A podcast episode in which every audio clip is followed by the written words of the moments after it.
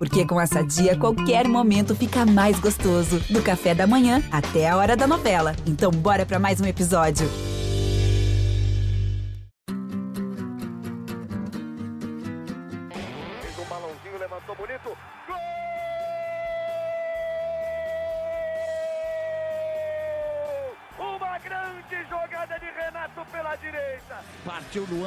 Dominou o lance, é bom, o lance é bom, o lance é bom, o lance é bom. Olha o gol, olha o gol, olha o gol. Golaço do Grêmio. Para Everton, chegou, fez a finta, outra boa jogada, cruzamento. Olha a chance, olha o gol, olha o gol, olha o gol, olha o gol, olha o gol. Gol do Grêmio.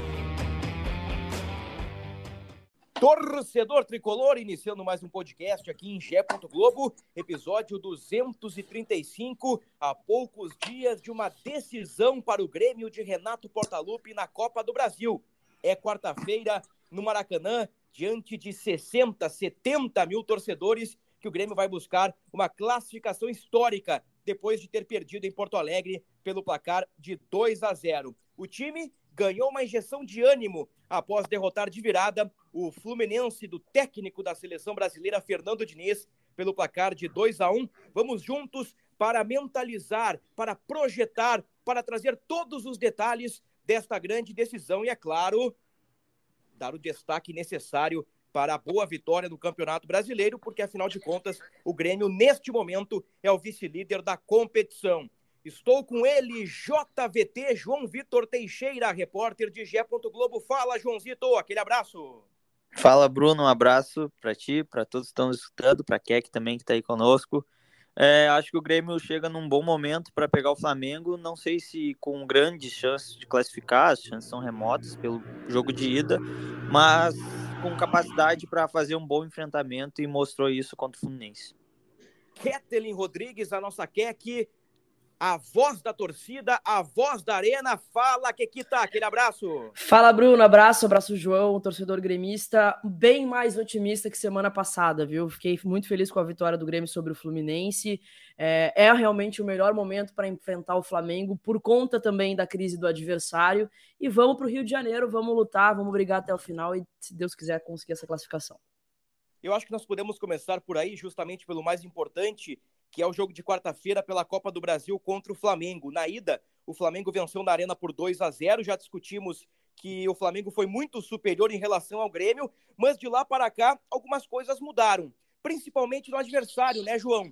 O Grêmio deu uma oscilada, tropeçou para Goiás, para Vasco, conseguiu uma boa vitória contra o Fluminense, que dá moral, mas do outro lado teve soco do preparador físico em Pedro, teve vaias críticas ao técnico Jorge Sampaoli, eliminação na Libertadores. Me parece que o contexto é pró-grêmio, apesar da desvantagem no score. É, exatamente, Bruno. É uma soma assim, dos acontecimentos, né? E eu acho que é, talvez o otimismo da Keck tenha aumentado muito pelo Flamengo, pelo momento do Flamengo, que não vem jogando tão bem, uh, com crise interna nos bastidores lá do, do Flamengo.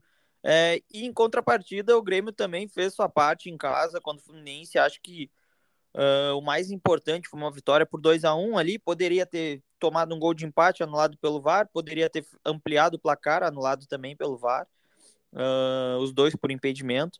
Mas eu acho que o mais importante do, do jogo contra o Fluminense o que dá moral, uma injeção de ânimo no Grêmio, é que o Grêmio mostrou poder de reação, sabe? É, e mostrou que, que pode ter, pode buscar, buscar soluções dentro do próprio elenco e no próprio jogo. O Grêmio sofre o gol do pro Fluminense e menos de 10 minutos depois já consegue o empate e no primeiro tempo ainda, aos 45 minutos, consegue a virada, sabe? No segundo tempo, uh, consegue segurar o placar e a vitória. E assim, acho que no segundo tempo o Grêmio também não abdicou de jogar, o Grêmio buscou o gol uh, ceder, abriu espaço, tanto que o Fluminense também teve oportunidade, mas eu acho que o Grêmio se comportou bem no jogo contra o Fluminense e ajuda, sem dúvida, a ter essa injeção de ânimo é, para o jogo contra o Flamengo. E mais que isso, o Renato também ganha reforços, né? Foi, foi uma, uma tarde ali de, de, de reencontros, de reforços, porque o PP jogou quase um tempo inteiro e é um dos assim, é um dos jogadores com mais qualidade nesse elenco do Grêmio, é o PP Uh, ele jogou até mais do que eu achei que ele jogaria. Acho que, achei que ele ia ter, assim, papo de 15, 20 minutos em campo. Mas não, ele foi o primeiro a, a entrar do banco de reserva, jogou quase um tempo inteiro. Na segunda de manhã, agora o coletivo, no treino do Grêmio. Então, olha, eu acho que ele, se não for titular, certamente ele vai entrar com mas acho que há sim uma chance do, do PP daqui a pouco ser titular contra o Flamengo. Por que não, né? Temos vários tópicos interessantes aí. O João trouxe alguns pontos importantes do jogo do Fluminense, trouxe a possível titularidade de PP, mas eu quero explorar mais um pouquinho contigo, que é que eu explorar contigo o, o retrospecto recente do Flamengo, que eu acho que passa por aí a esperança, né? É, é claro que ganhar do Fluminense, puxa vida, é legal. O Fluminense tem um joguinho ali, um, um jogo bem interessante, bem diferente. Tem um técnico da seleção brasileira. O, o Grêmio é o vice-líder do Campeonato Brasileiro. Teve poder de reação, tem reforços, mas assim, me parece que o contexto ele se torna favorável, um pouco mais otimista, justamente porque nos últimos jogos o Flamengo leva 3 a 0 do Cuiabá, leva 3 a 1 do Olímpia e cai na Libertadores e empata com São Paulo jogando bem meia boca. É. é por aí que passa o teu otimismo, que aqui eu sei que tu estarás nas arquibancadas do Maracanã. Bem é, faceira. É bem faceira, espero que bem faceira até o final, né? Uh, é bem por aí, Bruno, até porque o Grêmio oscilou bastante também nesse período, né? O Grêmio é, fez um jogo muito ruim contra o Goiás, um jogo pior ainda contra o Vasco e dá uma injeção de ânimo pra gente no jogo contra o Fluminense, mas ainda assim, um Grêmio que muda a postura é um Grêmio que, que é, tem um poder de reação interessante no jogo, mas é um Grêmio que ainda entrega muita bola para o adversário, entrega o meio-campo para o adversário, aquilo que a gente vinha conversando, eu, eu notei isso ontem também. Mas o adversário passa por uma das melhores crises da temporada para quem vai enfrentar, né? É, tomar 3 a 0 do Cuiabá, da forma do Daverson falando em rede nacional, como fazer para vencer o Flamengo. É, o, a eliminação para o Olímpia foi muito dura, muito dura mesmo. É, a impressão que a gente tem é que nitidamente os jogadores não querem mais o São Paulo, não querem mais essa comissão técnica. Ontem ainda eu fiquei é, mais a, a, apavorada ainda, ou mais otimista ainda, quando o São Paulo estava sozinho, uh, enquanto todos os jogadores do, do, do Flamengo indo abraçar Dorival Júnior, né, que estava pelo, pelo, pelo enfrentamento contra com o São Paulo. E aí me dá um certo otimismo, assim, de tipo, é, a coisa não tá boa lá, os caras não querem realmente que o São Paulo permaneça. É, eu tô rezando até, até quarta-feira para que ele permaneça até quarta-feira, para que ele seja o treinador do Flamengo na quarta-feira. E aí eu, eu tenho um, um pouco mais de, de esperança no que pode acontecer, porque para mim é nítido que existe uma crise muito complicada lá entre comissão técnica e jogadores. E aí seria o, o, a, o ingrediente perfeito para acabar. É, não tem outra alternativa depois que per, se perder a partida, né? Se perder a classificação, obviamente o, o, treinador vai cair. Então, é, eu estou muito uh, uh, de sangue doce, né? Acompanhando de perto essa situação ali. E eu espero realmente assim que o Grêmio consiga uma vitória épica lá, que a gente consiga colocar o nosso é, um, um, um pouco mais de desempenho dentro de campo, que joga uma partida de pôr um prato de comida mesmo, porque eu consigo imaginar uma luz no fim do túnel, embora o placar seja muito complicado de reverter. Esse momento do Flamengo, ele divide opiniões, e eu digo que ele divide opiniões pelo lado é, de quem analisa o Grêmio. Porque, assim, eu já ouvi teorias, Keck, João e, e torcedores que nos acompanham, de que a eliminação para o Olímpia foi um negócio ruim para o Grêmio. Porque o Flamengo vai dar a vida pela Copa do Brasil, que é a competição que sobrou para o Flamengo ser campeão numa Copa, etc, etc, etc. Eu acho uma, uma leitura pertinente.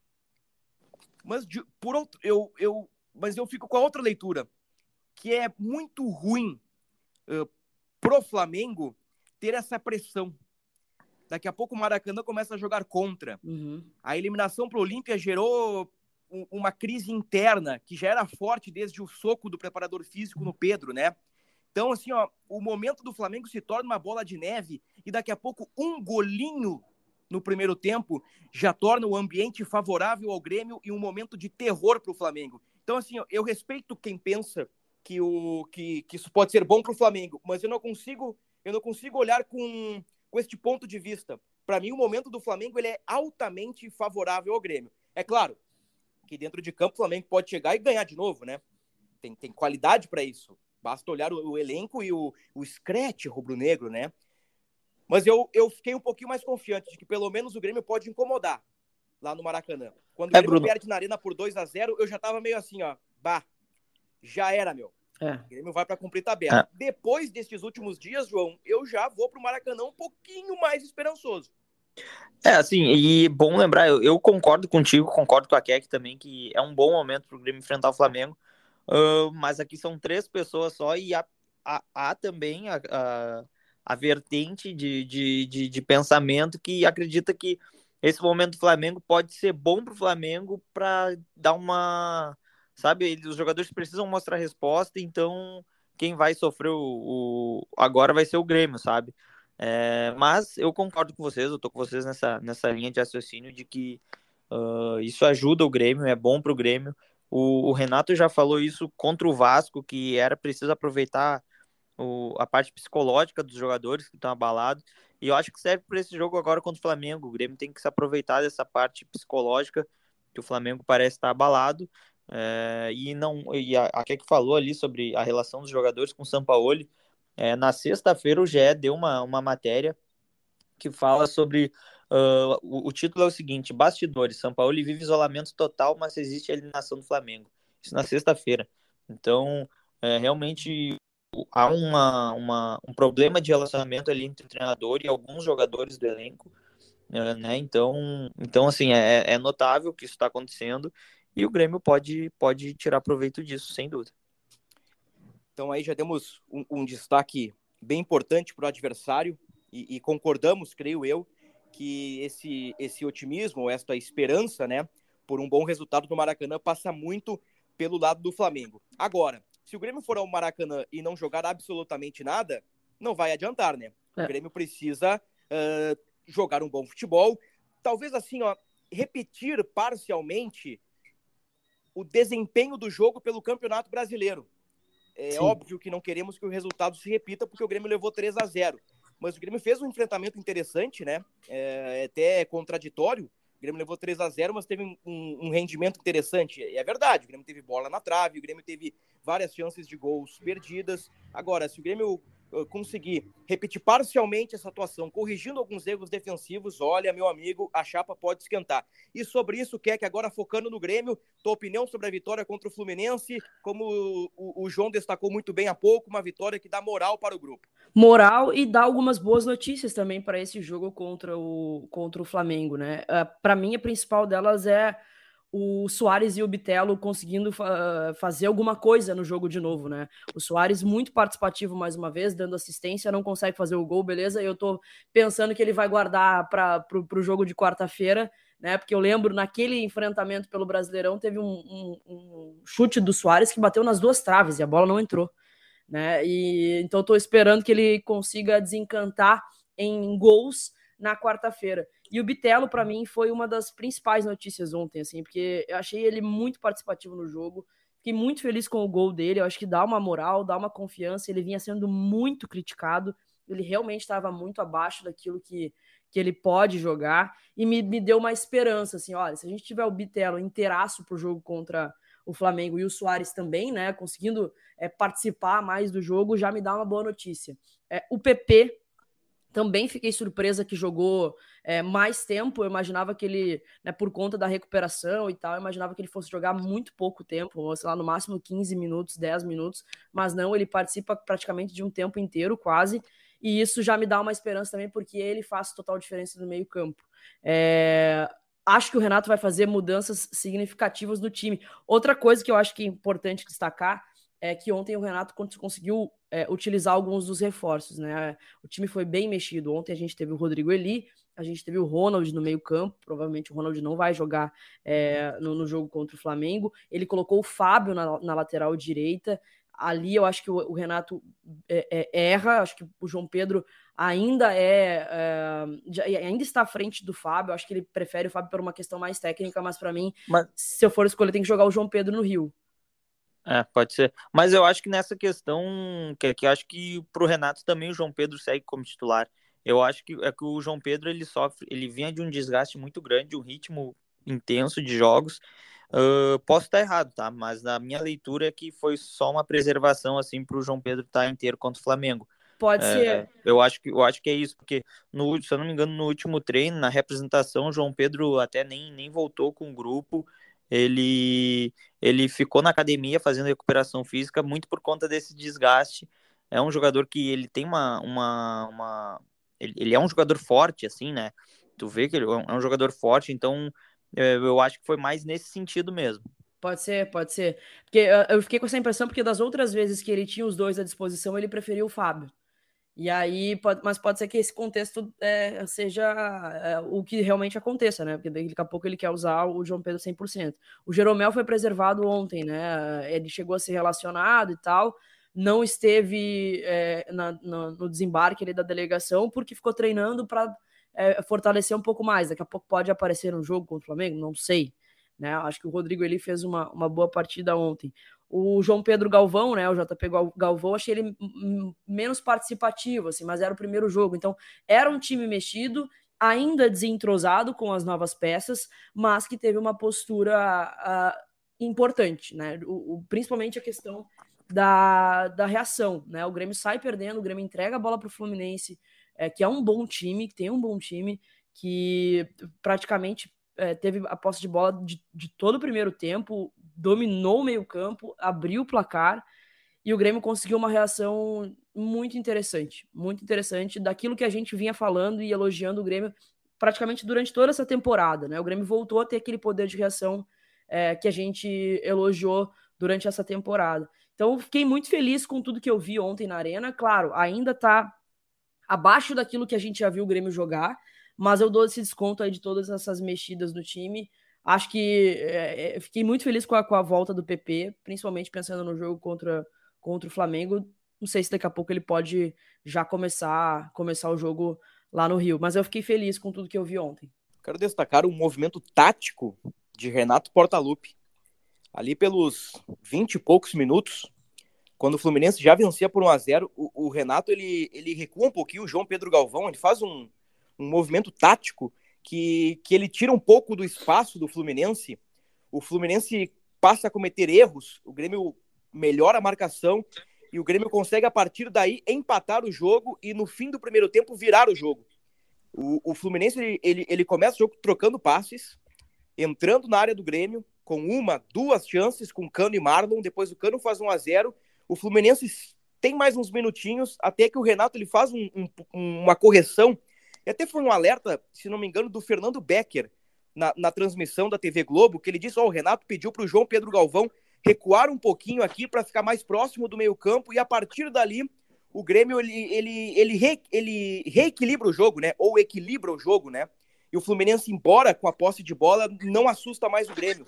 E, e a partir dali, numa roubada, numa estocada, Vilha Santos, Soares, Bitelo, o Grêmio empata o jogo. E também numa roubada de bola no campo de ataque, ali, né? Depois de um perde-ganha, o Grêmio cria a jogada que o Fábio toca para o Ferreira e o Ferreira bate no cantinho do Fábio. Então, destacar também o mérito né, e a leitura do, do técnico Renato Portaluppi, que estava diante uh, de Fernando Diniz, que hoje, uh, gostando ou não, é o técnico da seleção brasileira. Então, acho que é importante fazer esse destaque ao camaleão tático, né?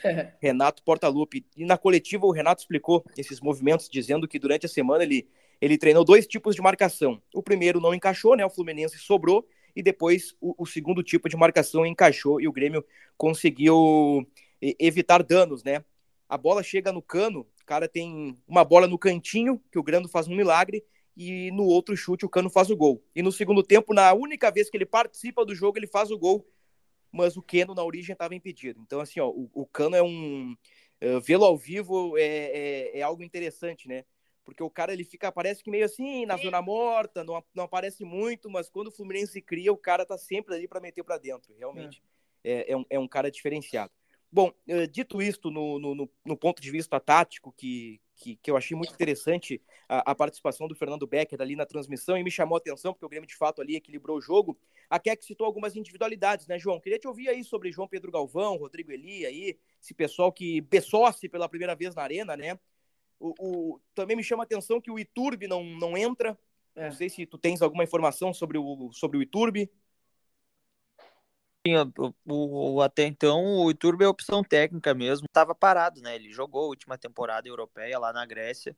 Uh, ele não, ele não fez a pré-temporada com o clube, mas ele, enfim, talvez por isso que fisicamente ele esteja atrás, por exemplo, do Rodrigo Eli, do João Pedro Galvão, porque uh, esses jogadores eles também atuaram na última temporada europeia, mas eles fizeram a pré-temporada em seus clubes antes de chegar no Grêmio, né? Uh, então, talvez por isso justifique a não utilização do Iturba até então. É, mas ele está à disposição do Renato e é uma opção do Renato não, não ter usado ele até o momento. Uh, por outro lado, chegou o Bessosi, que já, já tinha estreado contra o Vasco, agora estreou na Arena. Me parece um bom jogador, assim, que ele pode. Ele ainda apareceu pouco, né? Mesmo no, no jogo agora contra o Fluminense, mas é, já, já participou mais do que o jogo contra o Vasco. Me parece que tem boas valências ali nesse atacante. O João Pedro Galvão, eu acho que foi uma atuação discreta, assim, ele, ele jogou por dentro como segundo atacante mesmo, né? Não foi não foi um ponto, um meia, um camisa 10 como o Cristaldo, nem um ponta, foi realmente segundo atacante ali, às vezes aparecia para finalizar, jogava atrás do, do, do, Soares, aparentemente. Então, mas achei uma atuação mais discreta. O Rodrigo Elique me pareceu assim, um, um, zagueiro, acho que no primeiro tempo ele e o Bruno Alves se perderam um pouco ali na marcação, mas no segundo tempo acho que eles se acertaram. O Rodrigo Eli uh, se impôs assim fisicamente e afastou vários, vários lançamentos na área. Uh, acho que, que, que tem tudo assim para ser bem aproveitado. Lembrando, né, gente, o Jeromel ele não joga desde outubro do ano passado. Ele tá, se a gente for comparar aí com o Luan, o Luan jogou em novembro do ano passado. Então, o Jeromel tá mais, há mais tempo do que o Luan sem jogar bola, assim. O Luan, claro, né, reestreou agora pelo Grêmio, mas uh, a nível de comparação, assim, então é, o Jeromel vai viajar para o Rio de Janeiro, mas não vai ser titular, né? Pode ser que ganhe alguns minutos ali, dependendo de, de como estiver o jogo, mas é, foi uma, enfim, uma, eu acho que ele não, não, não vai ser não vai ser titular contra o Flamengo e nem, se a gente for pensar nem no fim de semana contra o Santos, porque é muito tempo sem jogar. Renato Renato tem usado essa, esse modo de trabalho assim de, de dar de, de botar o jogador de volta aos poucos. Por isso até me surpreendeu, de novo, trazer ele de volta ao assunto PP, que eu acho que entra aí como das grandes notícias do Grêmio para esse jogo contra o Flamengo. Porque entrou e jogou mais, quase um tempo inteiro e, bom, tá treinando normalmente, tá à disposição do Renato mesmo, vai do Renato uh, fazer um planejamento para usar esse jogador e ter um cuidado para não perder ele de novo, né? Porque ontem eu estava vendo as estatísticas, o PP tem menos jogo que o Ferreira na temporada né? Então, o Ferreira, mesmo com tantos problemas uh, físicos, a gente vê que o PP teve mais problemas físicos que o, que o Ferreira ainda nessa temporada. Então, uh, se puder usar ele já de titular, eu usaria ele já de titular mesmo. Mas, enfim, tem o Carbajo também voltando, que deve viajar.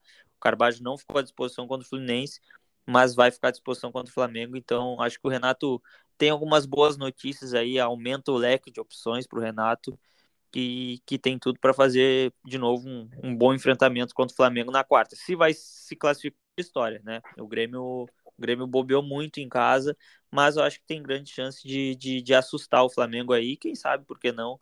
Almejar uma disputa de pênaltis daqui a pouco, a gente não sabe, né? Futebol tem dessas coisas. É uma caixinha de surpresas. Ah, não há dúvida. Olha só, o Grêmio ganhou do Fluminense, então, 2 a 1 gols de Bitelo e Ferreira. O gol do Fluminense, já dissemos, foi do Cano. O Grêmio ganhou quatro posições na tabela. Neste momento, é o vice-líder do Campeonato Brasileiro com 33 pontos. Estamos gravando o, o podcast na segunda-feira à tarde e ainda faltam dois jogos para terminar a 19 rodada, a última do primeiro turno. O Bragantino pega o Vasco em Bragança Paulista e o Palmeiras no Allianz Parque em São Paulo pega o Cruzeiro. Se Bragantino e Palmeiras vencerem, ultrapassam o Grêmio na tabela de classificação. Mas é sempre importante lembrar que o Grêmio tem um jogo a menos no certame, jogo contra o Corinthians. Me fugiu agora se é na Arena ou na Neoquímica Arena. É na, na Neoquímica Arena. Então o Grêmio tem um jogo fora de casa por cumprir ainda pelo primeiro turno. Por aproveitamento, o Grêmio vai estar ali beliscando, independente do, do, da vitória ou não de Bragantino e Palmeiras hoje à noite. O Grêmio vai beliscar um aproveitamento de G4 e de vice-liderança uh, neste primeiro turno que tá para lá de bom, né? Por tudo aquilo que já conversamos diversas vezes no podcast, e o Renato fala isso também quase todas as entrevistas, que é um ano de reconstrução, o Grêmio ganhou o Gauchão, ganhou Recopa, está entre os quatro das, da, da Copa do Brasil, e aí brigando nas cabeças pelo Brasileirão. O título fica de lado, né, pela campanha histórica e até um pouco inacreditável, né, do time do Botafogo. Muito bem, Dito isto, voltamos para a Copa do Brasil. Ô, João, quero fazer um bingo contigo, tá? E Dentro, fora ou dúvida, tá? tá, Essa, essa é a brincadeira, porque o Grêmio aí tem uns caras que. tá. que Dentro mim do um jogo ou da, da relação? Dentro da relação. Tá, Dentro, fora da relação ou interrogação. tá. Kahneman. Kahneman não vai para a relação do jogo contra o Flamengo. É, tá suspenso, tomou dois amarelos no jogo de ida, tomou o vermelho. Não vai para o jogo contra o Flamengo, mas ele pode integrar a delegação depois do jogo contra o Rio, porque a delegação do Grêmio não volta para Porto Alegre, vai para São Paulo. ah, e aí depois vai para Santos, onde enfrenta o Santos na Vila Belmiro. Pode ser que ele integre a delegação depois. Então, fora do Flamengo, né? Por Fora. estar suspenso, mas pode jogar contra o Santos. Bruno Uvini. Dúvida.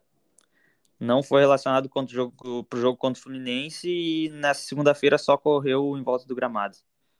Carbajo. Dentro, vai pro jogo. Cristaldo.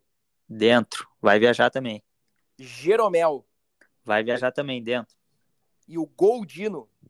Galdino fora. Ainda não, não tá recuperado, fora. nem foi integrado aí ao elenco. Então tá fora. Ô, Keck, tendo em vista aí as informações do JVT, o que é o melhor Grêmio? O que seria o melhor Grêmio para pegar o Flamengo com as peças disponíveis? Ah, Vamos olha, montar juntos aqui, Vamos. Gabriel Grando, tá? João Pedro. Eu acredito que o Rodrigo Eli e o Bruno Alves. Eu não sei como é que tá o Vini. É, o Vini é dúvida porque por desgaste muscular, né? É. Desgaste físico. Reinaldo. Vidia Tá. Sante.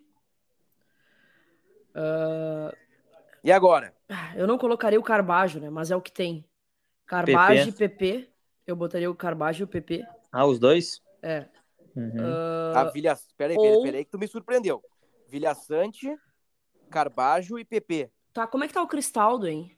Cristaldo, ele treinou hoje, fez o coletivo ah, e vai para vai compor a delegação, assim, a- a- tem tudo para viajar para o Rio de Janeiro. Resta saber se ele vai ter condição de jogar os 90 minutos, se vai ser titular ou se não vai, mas Tá. deve estar dentro da, dos relacionados. Tá, então eu vou, eu vou mudar o meio-campo. Vidia Sante e PP. Tá? Carbajo. Ah, Carbajo. Aham. Cristaldo, quer dizer. Vidia Sante, PP e Cristaldo. Bitelo, Ferreira e Soares. É o Aí. meu time também. É isso aí. Grando, João Pedro, Rodrigo Eli, Bruno Alves, Reinaldo, Vilha Sante, PP, Bitelo, Cristaldo, Ferreira e Soares. No caso, João Pedro Galvão perderia a posição, né? Para o retorno do Cristaldo. Daqui a pouco pode ser Vilha Sante e Carbajo, pode, né? Eh, haver o, o PP ou haver também uma questão estratégica. Pode ser Bruno Vini, né? Como destacou o João na vaga do Rodrigo Eli. Estamos citando João Pedro na lateral direita, né? Mas o Renato gosta muito do Fábio. Foi uma lembrança pertinente da Keck. Daqui a pouco pode ser o Fábio. E aqui eu só tô jogando possibilidades no ar, tá, gente? É, é só só para o Grêmio ter um time base, né? A partir daí o Renato vai fazer as adaptações. Ah, Na esquerda joga Reinaldo, né? Não tem a menor dúvida disso. Vilha Sante confirmado, Bitelo confirmado, acho que o Ferreira tá confirmado e o Soares confirmado. É por aí.